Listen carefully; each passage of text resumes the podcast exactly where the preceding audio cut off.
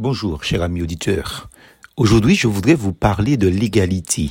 Titrons notre méditation Que dit la Bible sur l'égalité Dans Romains chapitre 3, au verset 23, il nous est dit Car tous ont péché et sont privés de la gloire de Dieu. On le sait, elle est relative. La naissance fait que nous ne sommes pas tous égaux. Certains naissent avec des handicaps, des maladies, certains développent des capacités physiques, d'autres intellectuelles, d'autres artistiques, et même certains ont tout.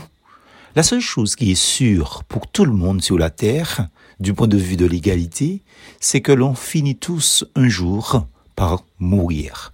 Riche ou pauvre, grand ou petit, on a tous une même finalité physique, comme dit le sage l'Ecclésiaste au chapitre 9 et au verset 2 et 3, il dit Tout arrive également à tous même sort pour le juste et pour le méchant, pour celui qui est bon et pur et pour celui qui est impur, pour celui qui sacrifie et pour celui qui ne sacrifie pas.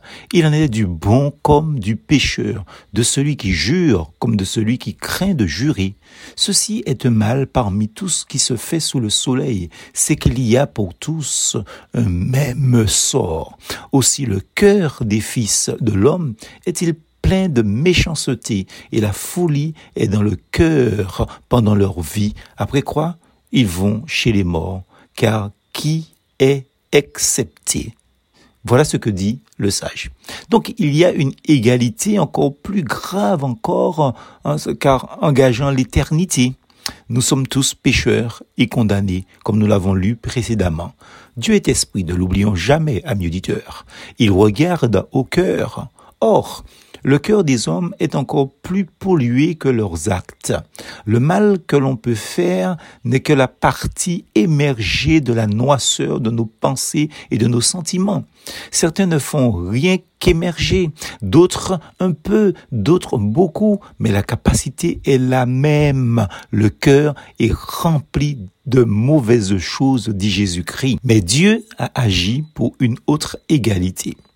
Romains chapitre 3, verset 23, il nous est dit, car tous ont péché et sont privés de la gloire de Dieu. Au verset 24, mais ils sont tous gratuitement justifiés par sa grâce, par le moyen de la rédemption qui est en Jésus-Christ. Vous voyez l'égalité? Ils sont tous gratuitement justifiés par sa grâce.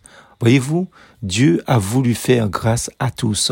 Il veut que tous les hommes soient sauvés, et ce sur un même principe, non celui des œuvres, mais celui de la foi en Jésus-Christ tous à l'abri de sa grâce manifestée par Jésus-Christ.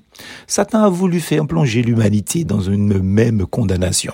Dieu a agi pour la relever par un même acte d'amour envers tous et pour donner une même espérance à tous, à tous ceux qui croient en Christ Jésus, sauveur et maître de l'univers. Plus fausse en Jésus.